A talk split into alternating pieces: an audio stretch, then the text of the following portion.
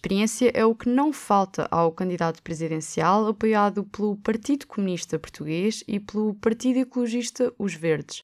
Aos 42 anos, João Ferreira traz consigo uma larga bagagem profissional em vários cargos políticos, ligada também às defesas laborais dos investigadores.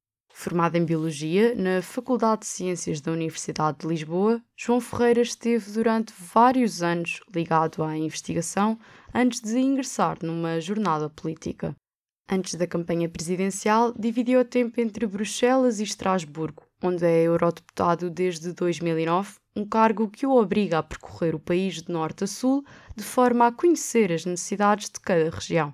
Para além disto, João Ferreira vereador da Câmara Municipal de Lisboa também desde 2009. O candidato é ainda membro do Comitê Central, da Direção da Organização Regional de Lisboa e da Direção do Setor Intelectual de Lisboa do PCP.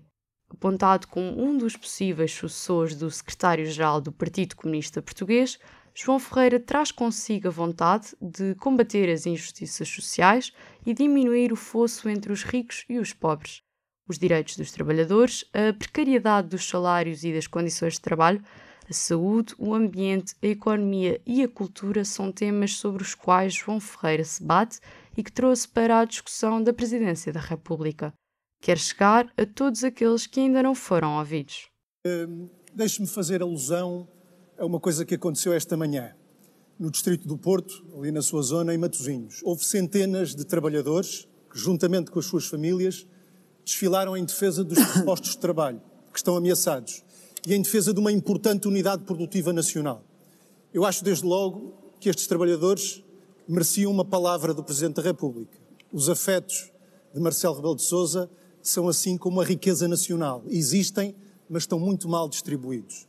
Vai querer cativar o eleitorado mais jovem sem esquecer os camaradas mais velhos afetos ao partido. O candidato promete fazer de tudo para conseguir chegar a uma segunda volta, porque, na sua visão, nada está perdido. João Ferreira, se em vésperas de eleições houvesse uma possibilidade, uh, se as sondagens apontassem para uma possibilidade de existir segunda volta, Admitiria abdicar da sua candidatura a favor de Ana Gomes para poder, eh, eventualmente, obrigar Marcelo Rebelo de Sousa a disputar uma segunda volta das presidenciais? Nós estamos a construir o resultado das eleições. A segunda volta constrói-se agora. E eu estou a fazer o possível para aquilo que eu acho que é necessário neste país, que é abrirmos um horizonte de esperança na vida deste país. E para isso esta candidatura é fundamental. Eu até diria mais, é indispensável e insubstituível partir do que é um exercício dos poderes de Presidente da República, uma formulação alternativa do exercício desses poderes, que ajuda a contribuir para uma mudança de curso na vida nacional, abrir esse horizonte de esperança que faz falta a tanta gente. Nós não conseguimos segunda volta sem mobilização das pessoas. E eu estou apostado nessa mobilização, em torno da minha candidatura, como é evidente. A corrida a Belém foi marcada pelo orçamento apresentado no valor de 450 mil euros. Mas o candidato diz que as contas se fazem no fim e que o valor final será diferente. Quer que o investimento tenha retorno e, por isso, não teme vir a gastar valores elevados.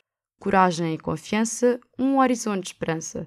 É sob este lema que João Ferreira quer levar o eleitorado a pôr uma cruz no boletim de voto e fazer cumprir a Constituição. Igualdade entre homens e mulheres, perspectivas de realização para os jovens, cultura, um ambiente ecologicamente equilibrado, ou seja, fazer cumprir o Portugal que está inscrito nas páginas da Constituição, mas que tem sido esquecido por aqueles que juraram defender, cumprir e fazer cumprir a Constituição.